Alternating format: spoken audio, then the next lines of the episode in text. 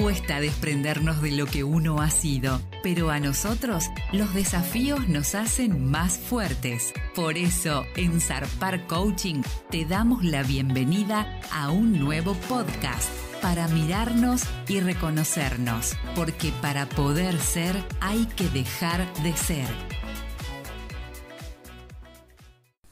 Nos parece importante poder reflexionar sobre esta temática desde la mirada del Centro Universitario Internacional de Barcelona. Él refiere que, en los últimos años, afortunadamente, ha adquirido relevancia, o al menos se está hablando más, de la educación emocional.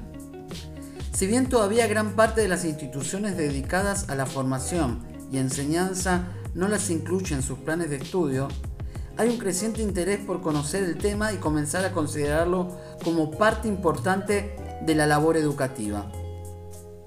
Cada día la educación en sus distintos niveles y ámbitos constata la necesidad de que la educación emocional se instaure como parte del currículo escolar y aporte sus múltiples beneficios a la formación de las futuras generaciones y del profesorado que las acompañe en su proceso formativo. Incluso la podríamos señalar como un saber necesario de adquirir por las familias, para que sus hijos e hijas la reciban desde que nazcan y durante toda su vida. De las diversas definiciones que están surgiendo desde hace un tiempo, nos quedaremos con la de Vizquerra y Pérez, docentes e investigadores de la Universidad de Barcelona. Educación emocional es un proceso educativo continuo y permanente que pretende potenciar el desarrollo de las competencias emocionales como elemento esencial del desarrollo humano con objeto de capacitarte para la vida y con la finalidad de aumentar el bienestar personal y social. Con el objetivo de comprender mejor el andamiaje teórico que respalda la educación emocional, intentaremos aprender en este podcast las diferentes temáticas que lo componen. Primero, ¿qué son las emociones? Para la RAE son una alteración del ánimo intensa y pasajera, agradable o penosa, que va acompañada de cierta conmoción somática. Si bien esta definición nos permite entender el término en su aceptación general, indagaremos un poco más al respecto. Francisco Mora, doctor en medicina y neurociencia, define emoción de la siguiente manera. La emoción es ese motor que todos llevamos dentro, una energía codificada en ciertos circuitos neuronales localizadas en zonas profundas de nuestro cerebro, en el sistema límbico, que nos mueve y nos empuja a vivir o querer estar vivo en interacciones constantes con el mundo y con nosotros mismos. Circuitos que, mientras estamos despiertos, se encuentran siempre activos, en alerta, y nos ayudan a distinguir estímulos importantes para nuestra supervivencia.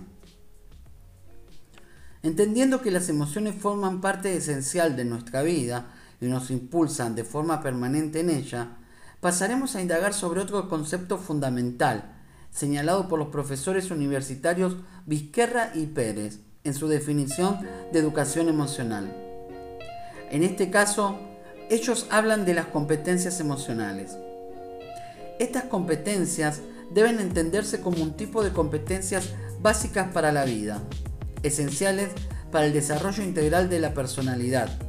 Son un complemento indispensable del desarrollo cognitivo sobre el cual se ha centrado la educación a lo largo del siglo XX. La educación emocional se propone optimizar el desarrollo humano, es decir, el desarrollo integral de la persona, en los aspectos físico, intelectual, moral, social y emocional Habiendo revisado la definición anterior y valorando la importancia de las competencias emocionales en la vida de las personas, daremos el siguiente paso. En este caso, vamos a ver y vamos a conocer de forma más específica cuáles son las competencias emocionales. Si bien existen diversas propuestas en relación a cuáles son las competencias emocionales y sus características fundamentales, Destacamos la propuesta de Group de la Universidad de Barcelona.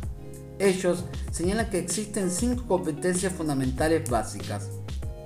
Y estas son, la primera, la conciencia emocional, que consiste en reconocer las emociones propias y de las demás personas.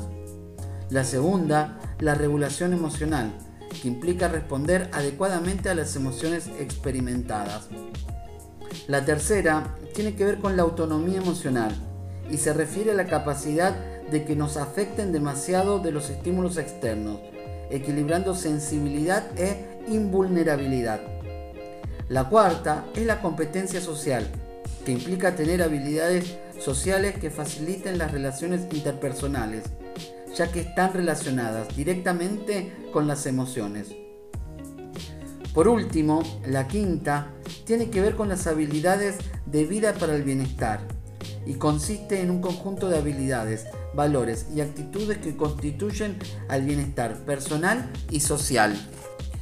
Creemos que con esta breve revisión del concepto de educación emocional, que esperamos seguir profundizando, invitamos a familia, instituciones y comunidades en general a aprender, promover y valorar este ámbito educativo, tan necesario para el desarrollo y bienestar de nuestra sociedad.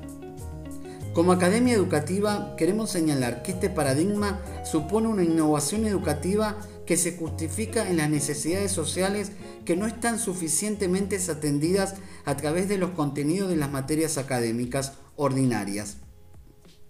Estas necesidades están relacionadas con ansiedad, estrés, depresión, violencia, consumo de drogas, comportamiento de riesgo. Todas estas necesidades tienen un fondo emocional. Para concluir, es importante destacar que la finalidad de la educación emocional es el desarrollo de competencias emocionales que contribuyan a afrontar mejores los retos de la vida y como consecuencia aportar un mejor bienestar personal y social. ¿Qué pensás de esto?